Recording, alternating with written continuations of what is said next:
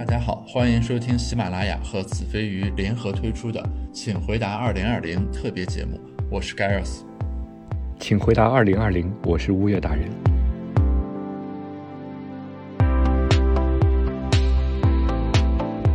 从数字上，我们国家现在正是经济腾飞的一个非常好的一个状态。但至少从我个人身边朋友们的日常交流来看，每个人给我反映的状态就是好萧条，生活好难。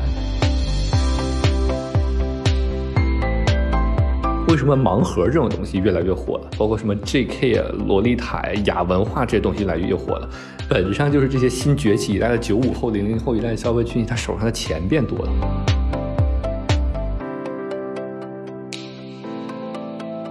我前两天读一首诗，它的开头叫做“富贵逼人不自由”，就这个诗的意思就是说，这个大家都是想追求富贵，对吧？声名远扬，但有的时候这个东西本身它是滚滚而来，把你裹挟进去。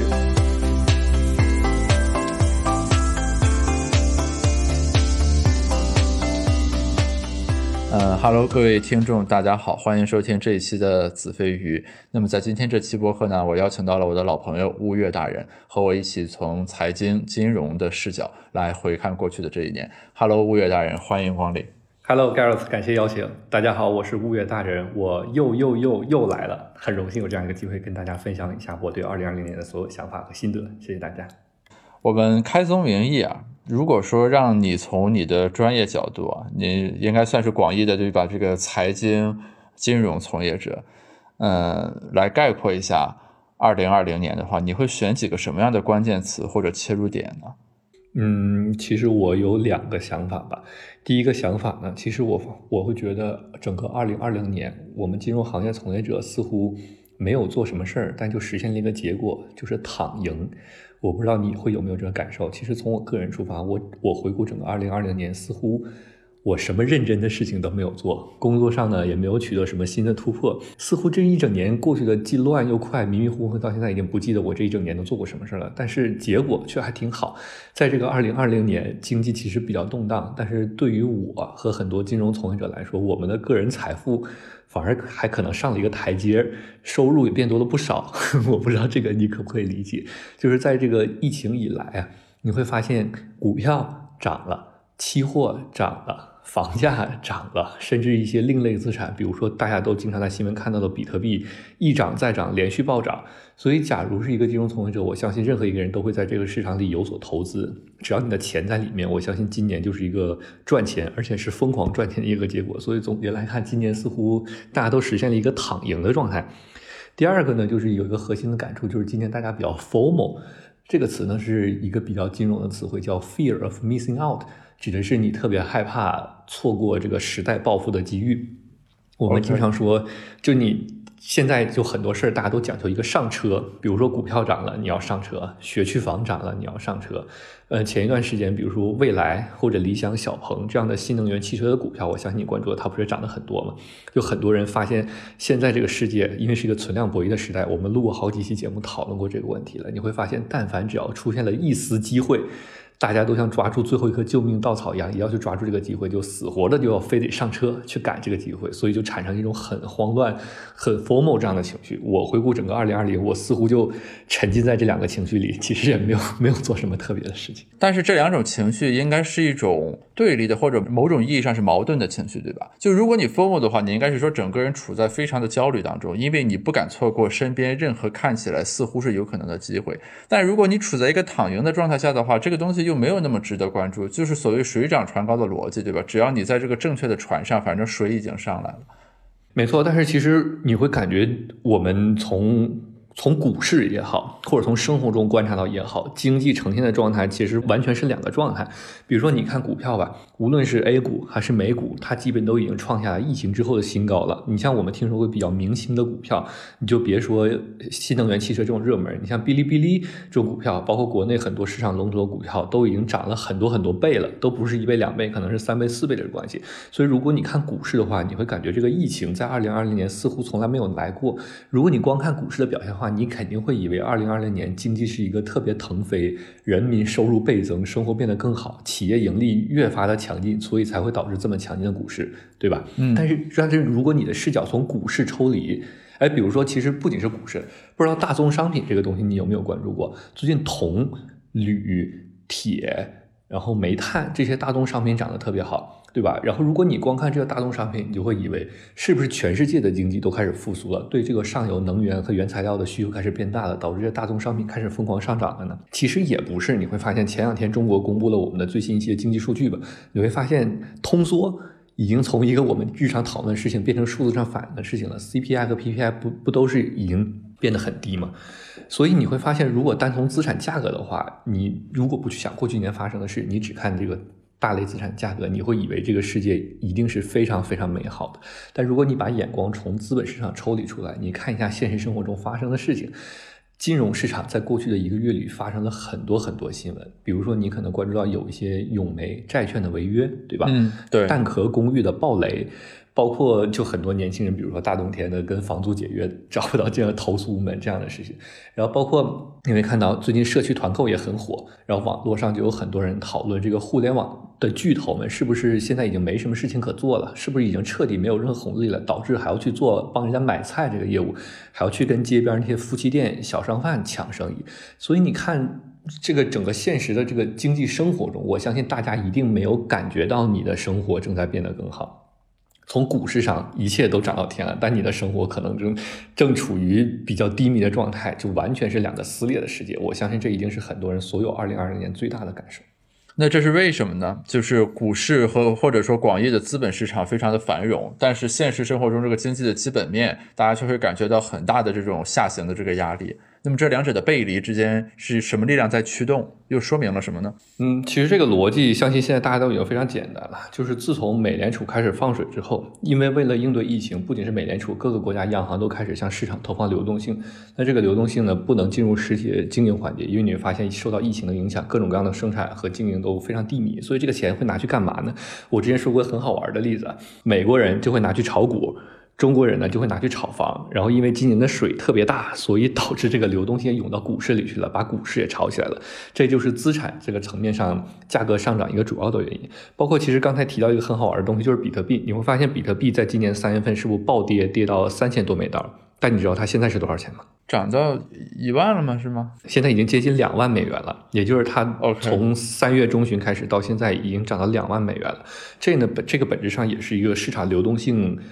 特别充沛的一个疯狂的表明，就比如说，我有很多朋友是专门做银行业务的，你可能不知道，新加坡的星展银行、美国的摩根和一些其他的 Visa、Mastercard 都已经接入到美元对比特币的交易了吧？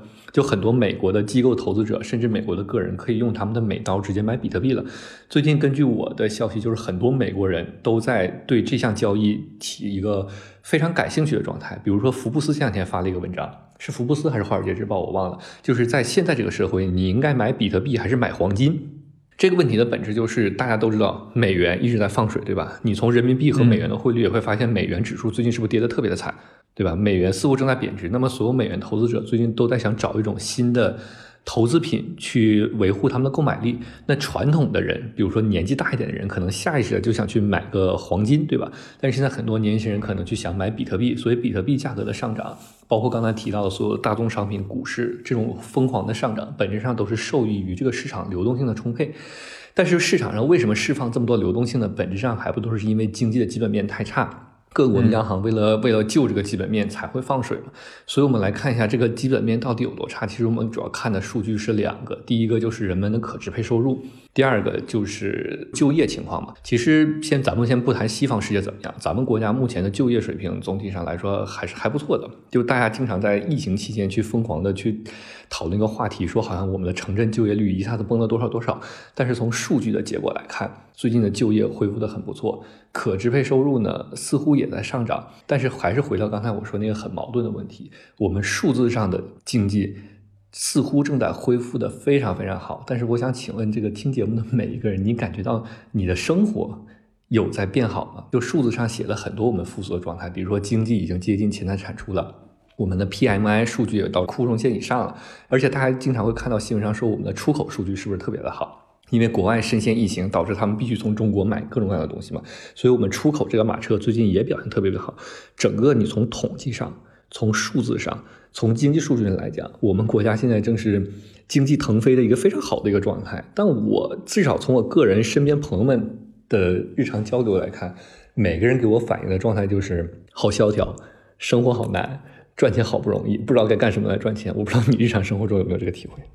就是。所以说，你其实核心的观点刚才说的是说，因为央行开闸放水，但水的流动是不均匀的，也就是说它不是雨露均沾的。然后所谓的这个资本市场，什么股市、比特币、房子之类的，就变成了这个蓄水池，就是水放完全跑这儿去了。然后或许有极少数人在这里面收获了财富，比如以你为代表的金融从业者。其实从结果来讲，可以是这样的。我本人对这个事儿其实比较有发言权。为什么呢？因为你也知道，我自己在线下做一点需要门店的小生意嘛，就是我日日常也在做一些实体的小生意，但是是本小利微。在受到疫情的影响下，我算了一下，今年我那个线下的小生意是亏损的，基本是亏掉了过去两个月的利润吧。为什么呢？是因为整个在疫情的期间，整个一月、二月、三月、四月、五月这五个月，我基本白交了五个月的房租，白填了这五个月的运营成本。我相信线下所有的企业都是一样的，你不管是海底捞、西贝这种餐饮，还是各种各样的，比如说电影院、酒店，肯定都是这样的。所以今年只要是在做实业的人，肯定要经历一个暴亏。但是如果你是有财产性收入的话，就比如说你有任何一种股票，或者你有期货，或者你有各种各样的基金，你今年肯定是赚钱。所以算下来，今年我看了一下，我今年基本所有赚的钱，全都来自于资本市场，然后我还要用资本市场赚的钱去补贴我这个线下的小生意。目前来看呢，这个线下的生意最近是活过来了。有一个很惨烈的现象，我跟你分享一下，比较微观。你知道，在疫情期间内，我所在的那个写字楼总共有六户，除了我之外。那五户全都倒闭了。OK，但是但是最近的三周内吧，就是从这个月开始，那倒闭的五户全都已经找到了新的租户，全都有新的租户来进场了。这说明了两个问题。第一个问题就呢，就是我们现在的经济确实已经开始复苏了。你想我所在的那一层楼空掉的五个房子，在陆最近一段时间陆陆续续全被租掉了，证明人们又开始新的经营活动，就是他们开始重新做生意了嘛。第二个很好玩的事情就是，他们回来的这批人已经是市场上一批全新的人了。是啊，这就是所谓的春天终会到来，但有的人已经在冬天倒下了。我记得你这句话好像是咱俩第一次录节目，可能是在今年上半年讨论过这个现象，就是我们一再的畅想，嗯，好，从各种各样的原因，我们都会分析，最后一定会有个春天到，但是很多人就已经埋葬在这个冬天里嘛。所以说，就是你刚才所谓的躺赢的那种愉悦感和这种 formal 的这个焦虑感，其实它是。并存的，而且可能是对不同的群体而言，他们占就是所谓的那个 dominate 的那种感受是不同的。没错，这两种情绪在我身上就集合的非常明显了。你像资本市场呢，我是很安心睡大觉的，因为我持有各种各样的金融资产，他们在这一波今年可能都至少涨了一倍，多的可能涨了好几倍，所以这边总体上的感受还是比较美滋滋。但是 formal 体现在哪儿呢？就是我线下的那个小生意，真的当时。为他很头疼，幸亏我这个小生意本金还是比较少的。我相信很多做大生意的人会更头疼。你就会想，这个疫情翻来覆去，来来去去，什么时候是不是可能我这个生意要被关停了，或者我这个生意所。服务的目标客户在这波疫情都受到了非常大的财产收入的重创，他们没有这个能力再来我这消费了，是不是我这个生意又做不下去了？然后导致我就开始想，这个世界上会不会有什么新的赚钱机会？就很焦虑，就想去看看别人在做什么，看看你们在搞什么赚钱，我能不能也参与一个？我相信整个社会现在大家都是这个心思，所以会导致只要出现了一个机会，大家都会拼命的往那个机会里去拥。这和我们之前说的内那个内卷其实比较像。但问题是在于，并不是每艘船都能远航的，不是每架飞机都能飞得起来的。那所以说，就大家一拥而上的话，那么在这种情况下，有的人会为此摔得更惨，对其实蛋壳某种意义上是一个缩影嘛，就是说你同样是在这个加速的过程里面，大家都去抢这个机会，但有的人总是会在这个过程中被淘汰下来，或者面临更大的伤害。蛋壳这个问题其实是非常值得我们深思的一个问题，它其实是二零二零年各种经济现象的一个非常综合的经典写照。写照来自于哪里呢？你像比如说刚才我跟跟你分享了很多经济数据，说我们从数字上来讲，我们的经济活动是不是恢复的特别快？但是为什么我们从日常生活中的感官中似乎体会不到这种经济恢复对我们个人的收入带来一个什么样的影响呢？我个人的分析下，这里有一个核心的问题，而且这个问题体现在了跟蛋壳有关的各个方面上。我想问一下你，你对这个问题你有什么看法吗？就是为什么数数字上经济复苏了，但是人民生活？却没有任何改善，你觉得这个问题出在哪里？我我的直观感受是，复苏是分层次嘛，就它不是均匀的，它不是说整个中国经济的基本面在一夜之间全都醒来了。你如果我们按人口来分成，比如说五个档的话，可能只有那百分之四十的复苏了。呃，剩下百分之六十都在挣扎，但因为你这百分之四十上面的那个人基数大呀，所以你一复苏就把整个基本面拉起来，全都复苏了。其实你说的这个东西跟我想说的东西本质上比较像。我对这个问题归纳的结果在于两个字，就是债务。就结合刚才我们说的，就股票的上涨和大宗商品这种上涨来自于流动性嘛。你流动性释放带来资产价格的上涨，本质上代表啥？代表人们都在加杠杆。体现在这蛋壳这个例子上，指的是啥呢？蛋壳它是做长租公寓的，对吧？它的商业模式就得是把房子租下来，装修好，再租给别人，就是个二房东嘛，对吧？所以它理论上应该是做好一套租一套，做好一套租一套。但是它为了扩大规模发，就搞什么呢？搞搞那个资产证券化，或者就高杠杆运营这个事情，就疯狂的去借债拿房子，然后以低于市场平均价格的租房子换现金流，这种无限扩张嘛，所以导致它出现这么大。祸根的一个本源就是来自他的债务问题。那反映到跟蛋壳有关的租户身上有一个什么问题呢？你也知道，去租蛋壳的人，你看一般要押一付三嘛，可能租房是一下得交交四个月的房租。可能那个时候都是大学生刚毕业，或者一些人，他们可能现金流本来就比较紧，他们为了交房租，还会被蛋壳诱导去搞一个什么，就搞一个租金贷嘛。本质上就是你要负债去交房租，导致这个老百姓的现金流也被搞得特别猛。所以这，如果你看蛋壳例子来讲，彻头彻尾就是一个啥？叫金融市场也叫爆仓。就蛋壳因为借钱太多，现金流没有运营好，他爆仓了。每个借了租金贷去租蛋壳房子的人，因为他自己的工作收入受到了疫情的影响，他还不起他租金，他也爆仓了。所以你看蛋壳这个问题显示上的就是债务这个问题非常的严重。我不知道你最近有没有观察这个债务相关的话题啊？刚才刚才说的蛋壳代表是啥？代表是企业部门吧？就任何一个经营企业的人，他负负债可能现在比较紧。刚才说的租蛋壳的人代表了房子，代表老百姓借债借的比较猛。其实我昨天晚上看了一个很好玩的数据啊，就是我们居民的负债率从二零零七年开始，应该是以每年百分之二十四的速率在增长。但你想想，咱们国家每年的 GDP 才增长多少啊？民营 GDP 可能也就十个点不到吧。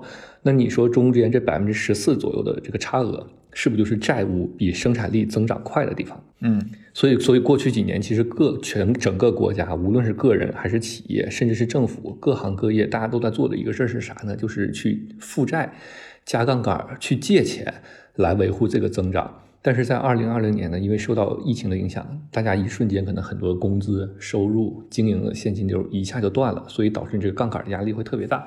所以今年还有一个核心的主线就是暴雷，无论是蛋壳也好。背负着负债这个也好，还是我们之前刚才提到的，比如说一些你你想象不到一些国国有企业的债券也开始违约，一整个看下来就发现整个经济的缩影。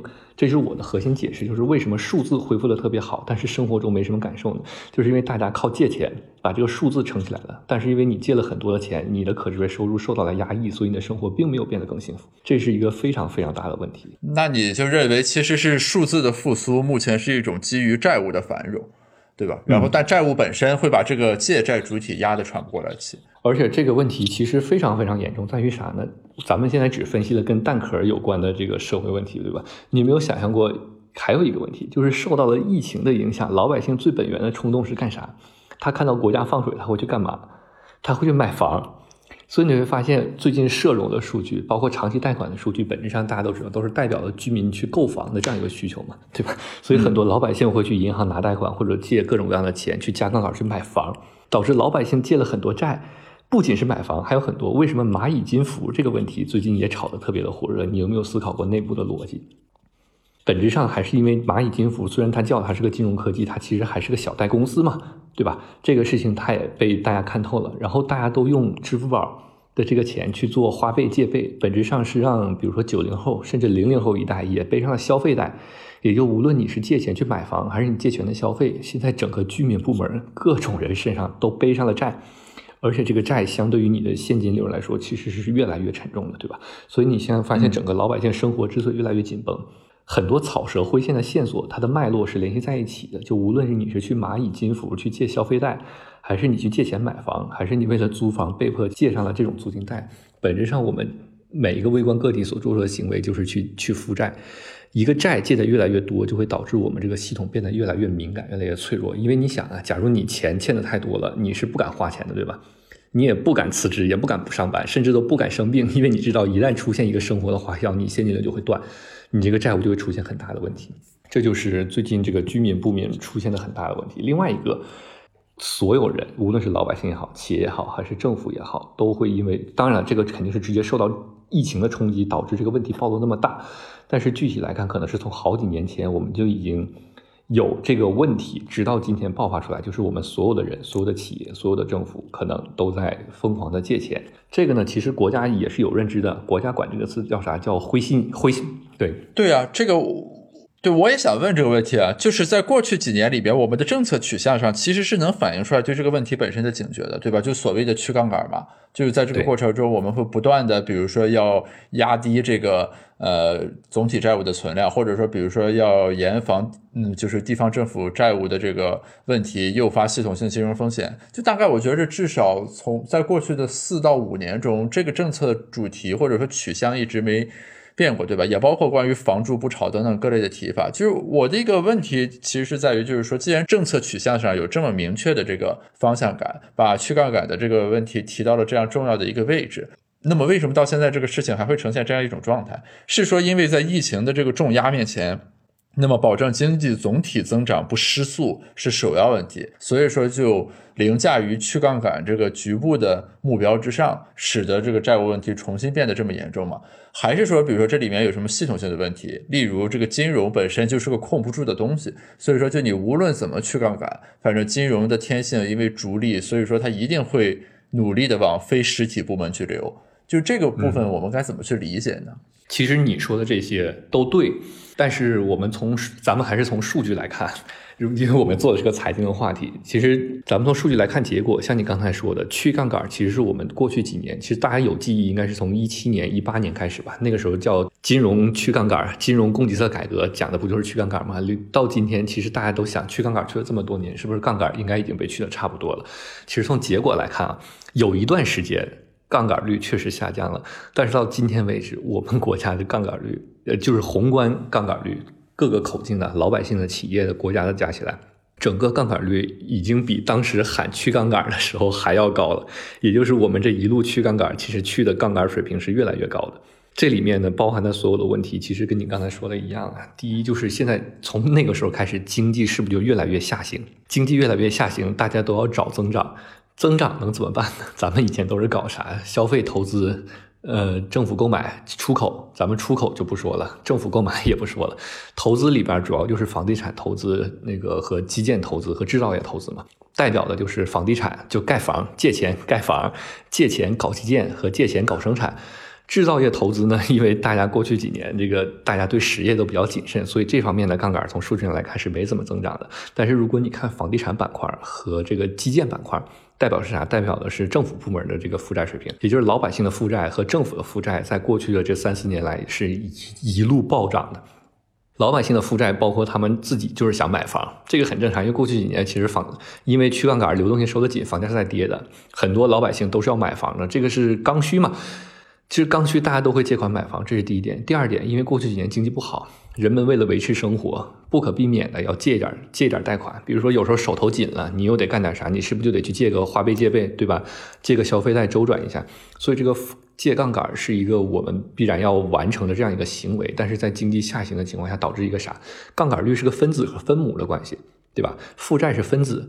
你的生产力或者你的收入是分母，你的分母在过去几年不断的下降，所以即便你的债务水平没变，算上利息的增长，你是不是天然这个数就越来越大？因为你的分子会越来越大嘛，所以杠杆率在这一路的过程中就是一路飙升，到现在无论是老百姓、企业，甚至是国家，我相信大家都已经明白，现在这个债务问题已经是我们非常严重一个问题了。但这个问题不仅是我们的问题，是整个全世界的问题。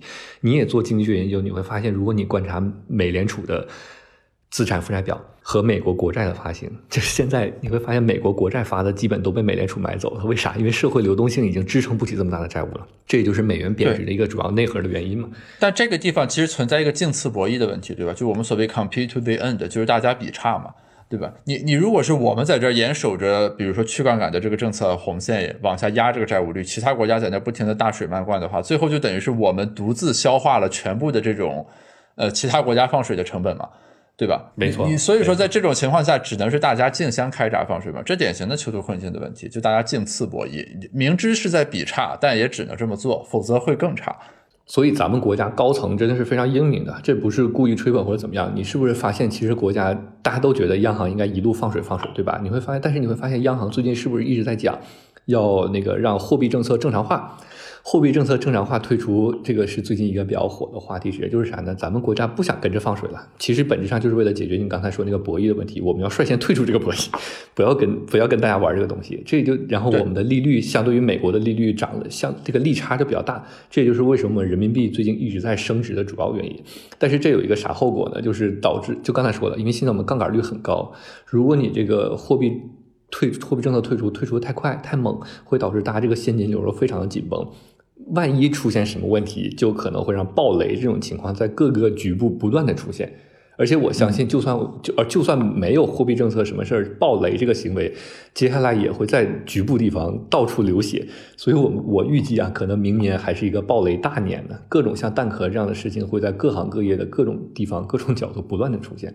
这个没办法，这个可能就是可能是全世界吧，所有的人都要为过去几年我们这种发展的方式买单。就是在今年和明年，大家就要买这个单。都要承担这个代价，但是就是我们在政策层面还是有一定的阴影性，对吧？比如说最近关于反垄断的这个提出，就因为我自己个人的研究和这个有一点相关嘛，你就会感觉其实中国的反垄断的立法或者执法，在相当一段长时间里面，其实都是很沉寂和停滞不前的。最近就突然间开始突飞猛进，对吧？就不管是这个法本身的修订和新的条例的出台，以及比如说人民日报发文对于巨头去团购市场。这个社区团购瞎搞的这些这个批判等等等等，就是整个反垄断的这个监管态势就瞬间就趋紧了。其实某种意义上，这也是在防范，就是在当前的这个情境下进一步出现呃过度的这个分化，对吧？根据我从经济学的角度来理解的，没错。但其实我是从那个日常生活中微观的角度来理解这个问题的。我不知道你平时有没有去有没有去看哔哩哔哩。就是我经常会看各种视频的弹幕嘛，我会发现一个很态度很暧昧的转变在今年出现了。比如说以前我们会提到一个很有就不点名是谁了，反正一个中国很顶级的互联网大佬，经常喜欢传播一些鸡汤语录的某个大佬。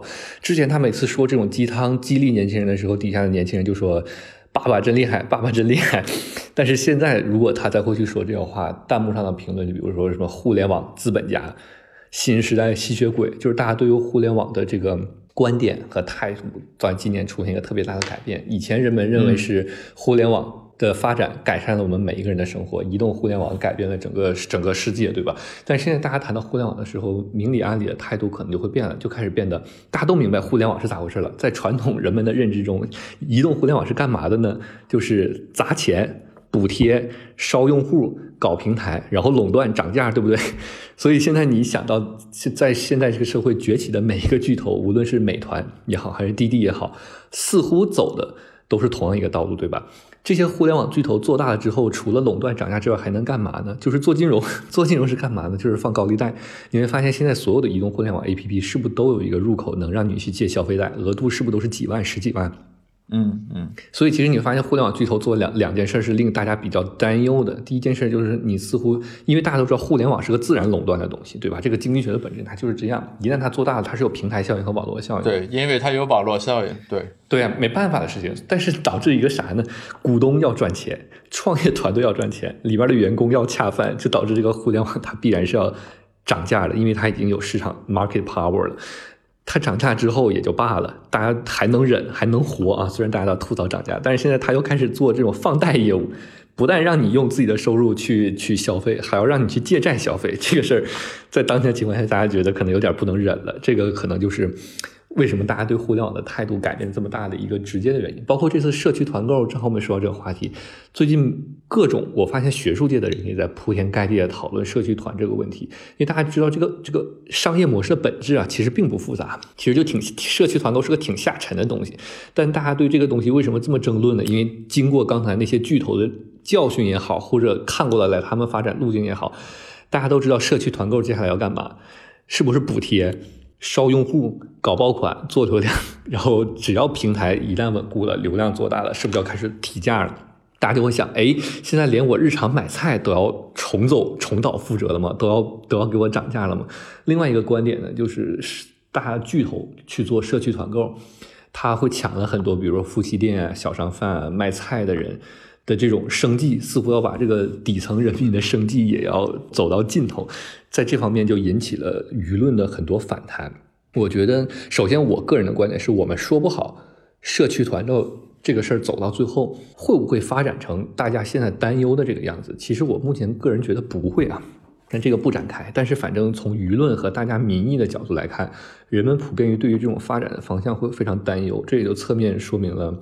就人们对于这个互联网巨头的这种巨头优势，内心是有非常大的恐惧的。这回呢，国家不是也搞了，就出台这些反垄断政策嘛？就证明这个国家也是看在眼里，所以现在要出手去去搞这个事情。呃，但就是学界其实目前对这个问题的观点也比较分化。就是比如说，人民日报昨天发的那个评论文章，对吧？就认为我国的互联网巨头你不去搞科技创新或者什么的，然后你在这个地方和卖菜的这个小商小贩抢生意。呃，目前学界来说呢，比如说发声的学者，有一部分人其实是很认同这个观点的，就是认为说你现在这个互联网的这个平台企业已经形成一种就是我一出征就寸草不生的这个态势，然后碾压了很多这个呃微观的这个个体或者这个小商小贩，对吧？然后损害这个实体经济里面比较底层的那部分人恰饭的这个。权利和利益，但与此同时呢，也有与之相对的观点是这么认为的，就是是认为我们对于创新或者说科技的作用的认识很狭隘，就是说我们用科技把这个嫦娥五号送上了天，和我们用科技互联网的手段去改造人们在社区里买菜的这样一种消费场景，其实同样都是创新。我们狭义的认为去研究卫星或者发火箭的创新是一种更高尚的创新，其实是我们对创新的认识。呃，走到了另一个极端上，所以说这个观点里面折射出来的是什么呢？是说我们对互联网或者对垄断的反思是有必要的，但是对于当下的这个场景里面，我们去进行这种反思不一定是正确的，你明白吧？但是这里面有一个问题，就是情绪是很难控制的，也就是说，人们对于互联网的意见，对于平台型企业的这种恐惧和抵触，必须要找到一个发泄的渠道，而社区团购刚好在当前成了承载这种情绪的一个标的物。当然了，就是说你要区分开这种情绪和我们实质上的这个讨论，这个只能交给学界，对吧？你你没有办法让社会公众去说你要区分清楚这两者之间的东西。当然，你们就是说，在这个社区团购以及与之相关的反垄断讨论上，其实这里面还是有商榷的余地的。同时，呃，也应该是接下来，呃，至少是经济学和法学界与反垄断相关的这个研究者。工作的一个很重要的内容，其实应该是，而且你可以观察到的是，说大家对于互联网企业、对平台企业的这一轮反思，其实是处在一个大的反思浪潮之中。从比如说皮海蒂的那个《二十一世纪资本论》那个引发的潮流就已经开始了，包括比如说我之前读一本书叫做《激进的市场》，那里面的作者就提到，我们一直强调产权保护，对吧？但其实产权保护只是垄断的另一个名字。OK，就是我把这个专利权赋予你，你去收一个高的这个租金，比如说很多药为什么这么贵，等等等等。那那个书里面就提出来，就是说这么多年以来，我们一直认为制度建设的一个重要部分就是要保护产权，保护了产权才能鼓励创新，等等等等等。但是其实站在现在看，对吧？那所谓垄断怎么来的？那产权那种独享的收益权，不就是垄断的一种体现吗？所以就是我的感觉是，目前对于反垄断等等的相关的这个热烈的讨论啊，是。从前几年就开始的一股对于互联网技术等等相关的这个反思的浪潮的一次集中爆发，而且我个人估计这个讨论会愈演愈烈，至少在接下来一两年里面，对吧？这个互联网巨头的一举一动会面临更严苛的这种舆论环境。这个很正常，因为大家都说互联网巨头巨头，其实我相信每个人都不知道他们现在到底有多巨头。最近虾米音乐是不是死了，对吧？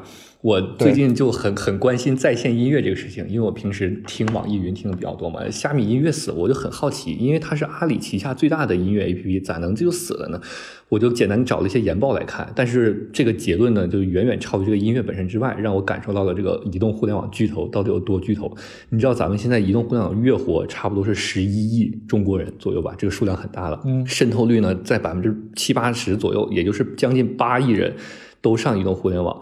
每个人每天上网差不多七个小时，你知道在这七个小时里，百分之八十的时间都被排名前五大的互联网集团占据了你的时间，也就是每天你百分之八十以上上网的时间，都只把钱磕给了那五家公司，就不说是谁了，反正你也能知道都是哪五家公司，也就相当于这五家公司加起来现在占据了你每天上网时间的百分之八十，这就是他们现在巨头对你的个人影响力嘛？你会发现真的已经到了一个很大的状态，所以触及到反垄断。对个人只能挣扎，比如说我有三个坚决不安的软件，就是抖音、头条、王者荣耀。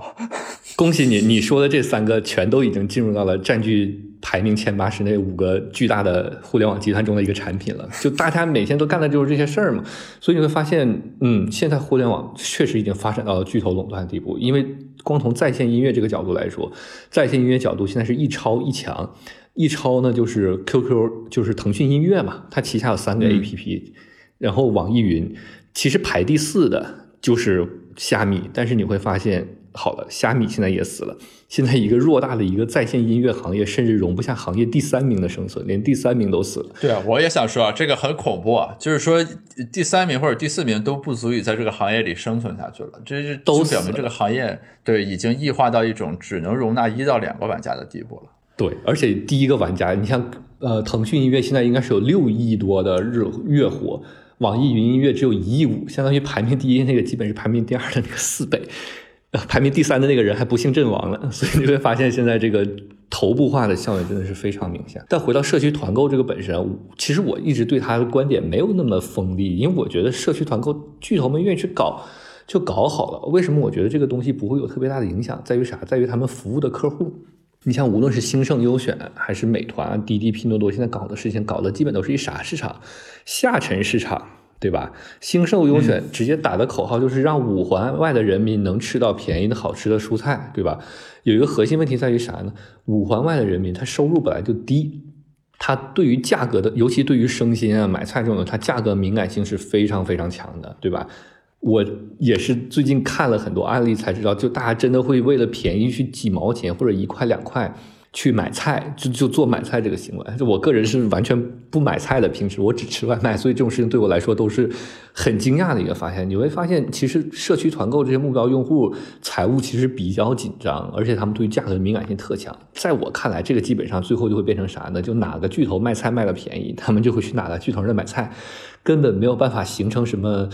品牌忠诚度或者怎么样，这只是我个人的浅见，所以我其实并不担心互联网巨头们去搞社区团购，只是，但是你这里有一个潜在的风险，潜在的风险是在于说，下沉市场的用户并不总能面临这么多的选项，就是你的意思就是说，这五家只要在打，我就始终买最便宜的，这个是成立的，但问题是并不是这五家都能够坚持到最后，最终打着打着就会变成一家或者两家的时候，然后他们又会坐地起价。这是关键问题，就说这个在我们研究平台竞争的领域里面是一个很重要的问题，叫做 outside option 的问题，就是说除了现在这个东西之外，你还有没有其他选项，对吧？你刚才提到其实是说，就是我这个内部始终就是这五家在打，问题是说如果打到就剩一家和两家，以及原来那些小商小贩都在这个过程中阵亡掉了的情况下，你到时候就只剩这一个选项，就是去那一家两家买了，这个是。核心的问题之所在，就是在竞争的过程中，消费者很有可能是享受福利的，因为他要补贴。问题在于，就是说，在未来的时候，当这个竞争不再是这种激烈程度的时候，那那个时候怎么办？你比如说，这个网约车出行就是一个很典型的这个例子。就在最一开始的时候，他帮这个司，就是出租车司机来接单，对吧？于是大家都安这个 app。然后当这个他完成了市场的入侵之后，什么快车。专车上来之后，把出租车的市场份额严重的挤掉了。但是这个时候，出租车已经没有还手之力了。这和你刚才说那个其实是一致的。但是没有办法的是说，所有消费者都是短视的。我不会想到说，我为了养狼，于是我故意去买那个贵的啊，要保证比如说那几个承担不住价格战的厂商还能够活下来。消费者没有这种觉悟。对吧？这是某种意义上市场走向垄断过程中的无奈和悲哀，是在这个维度上的。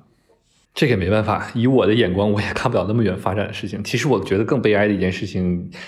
就是现在，连互联网巨头都要去做下沉市场。我们一方面可以乐观的说呢，就是移动互联网真的在全方位的改善人们的生活，令下沉市场人们也能生活得到改善。另一方面，其实我个人悲观的是说，现在大家为了赚钱，都要去搞下沉市场，要下沉，这发现这个钱现在是真的难赚。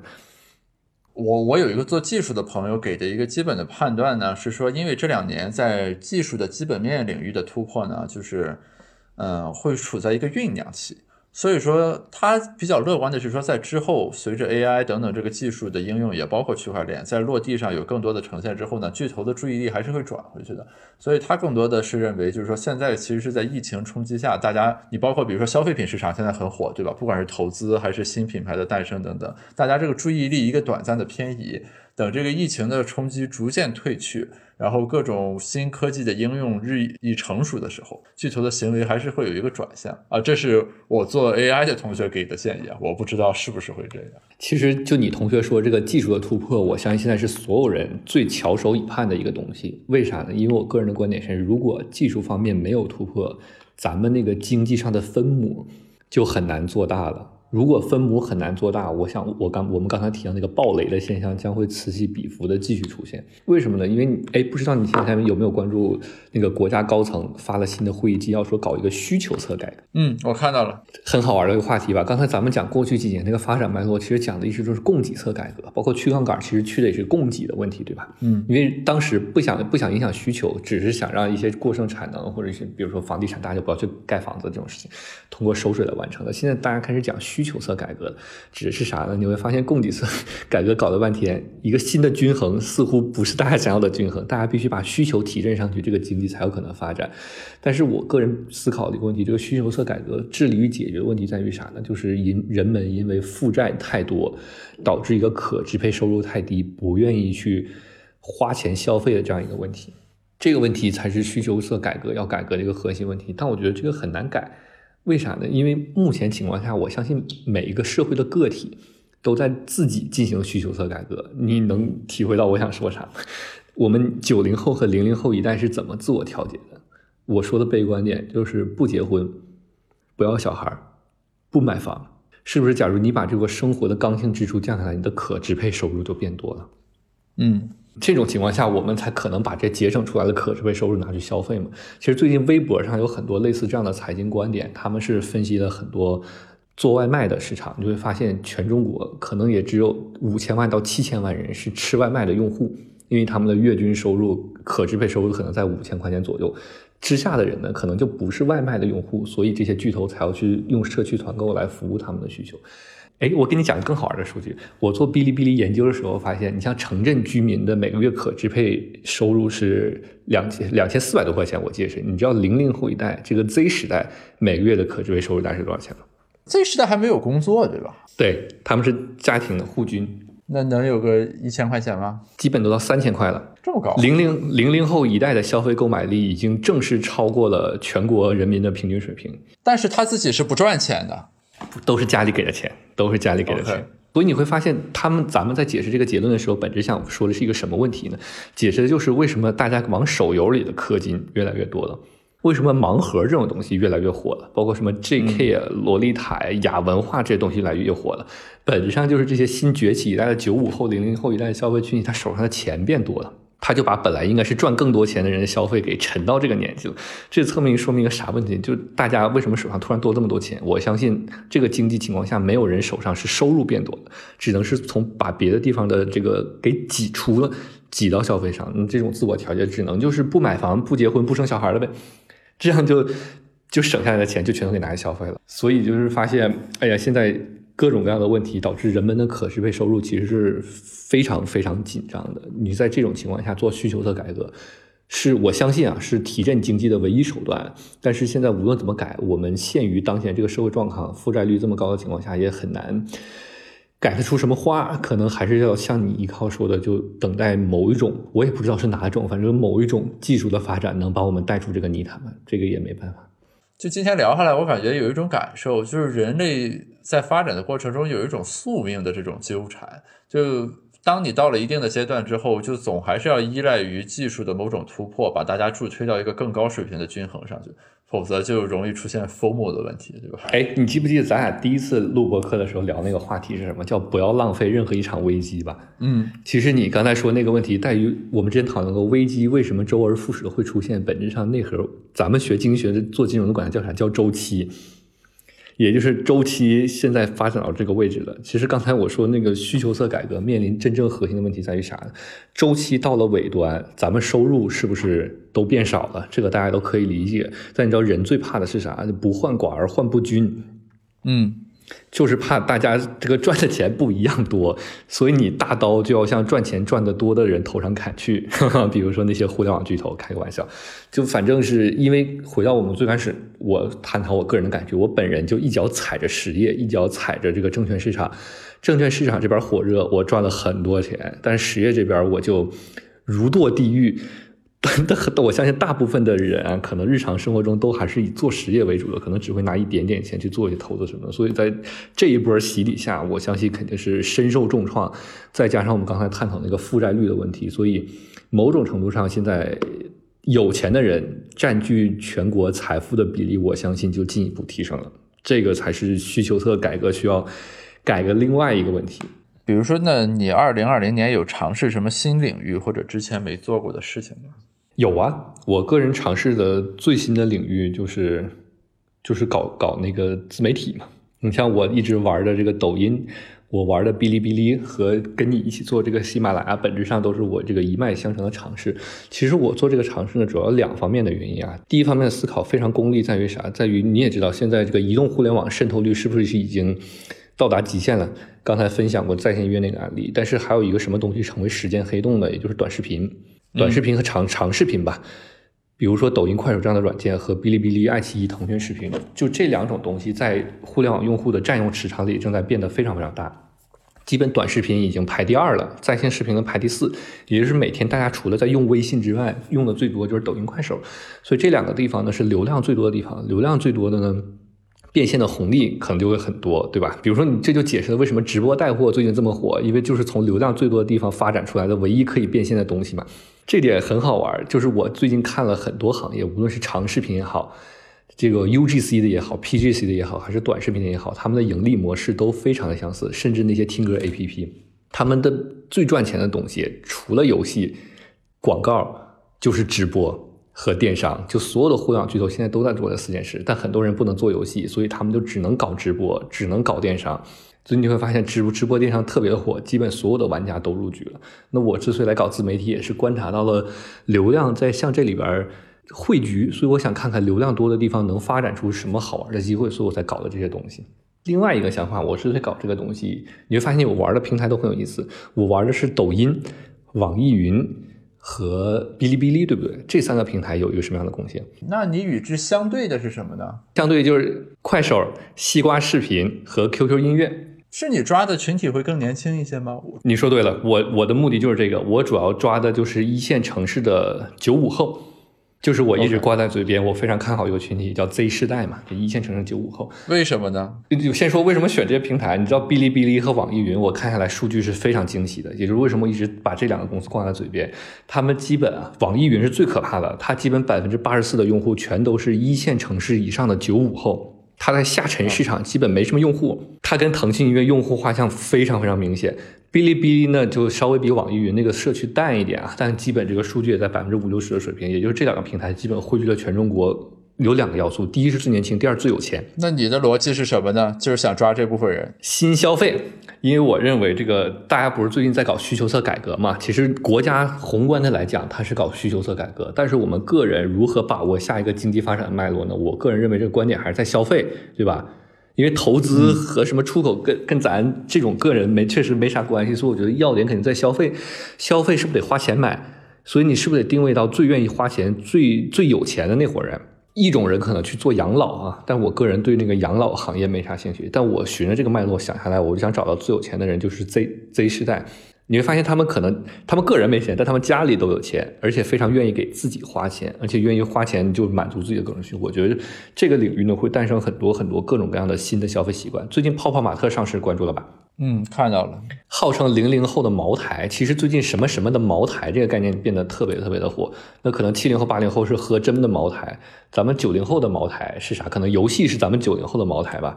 零零后的茅台就变成泡泡玛特。我看那个朋友圈里和微博里很多做一级市场和二级市场投资的朋友都说看不懂，看不懂，高呼看不懂，就不知道为什么盲盒这个东西把一个上市公司市值能做到一千亿。但是你想，盲盒这公司有多赚钱？你回去看看它的招股说明书，毛利率有百分之七十，净利率接近百分之四十。虽然比茅台低一点，但已经很可怕了。就是我们要对 Z 时代有一种很深刻的了解，比如说，包括我朋友做那个服装公司叫 Bossy 嘛，就是做无性别服饰，男女同款。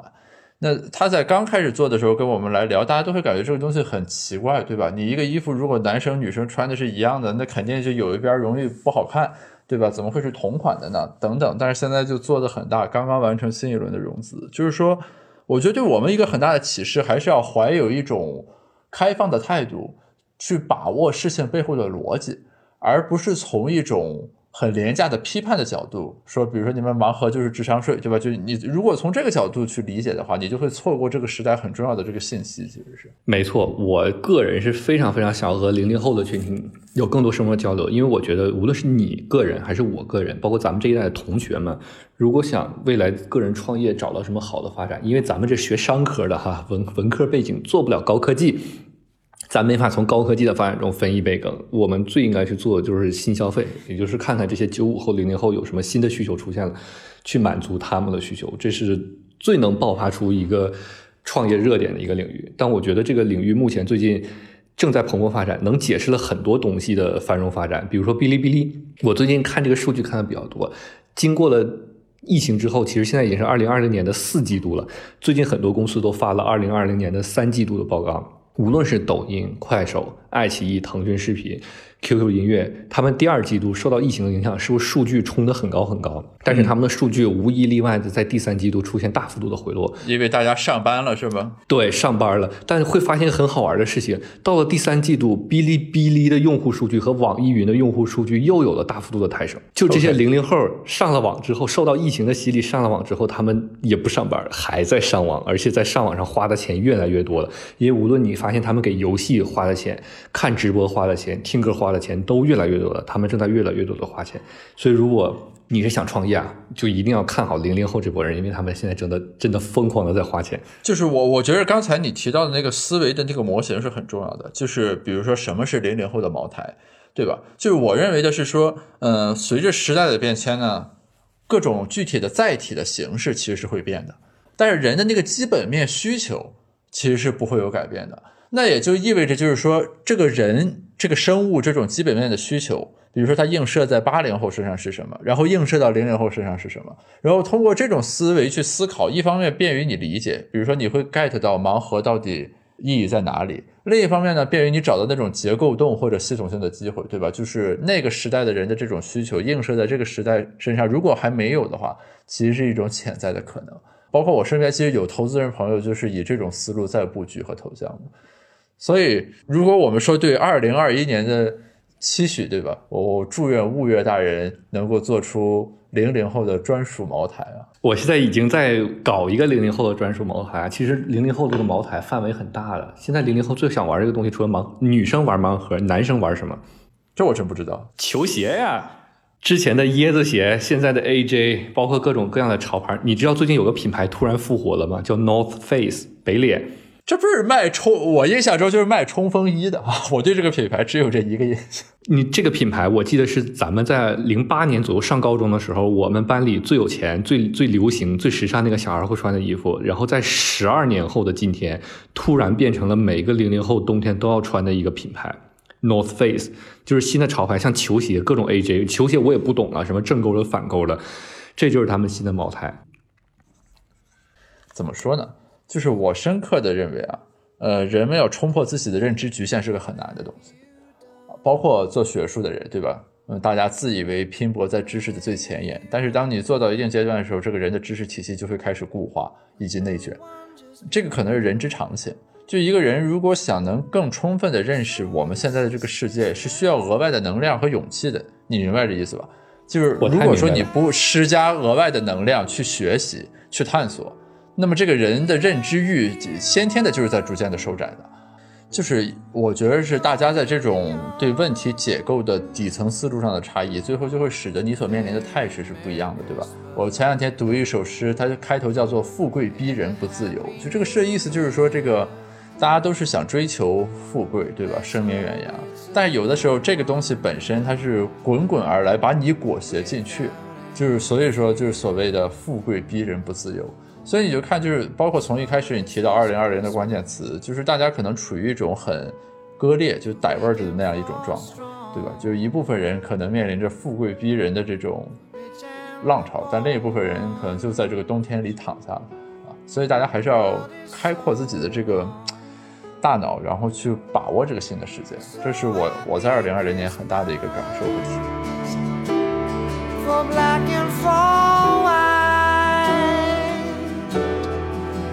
Oh.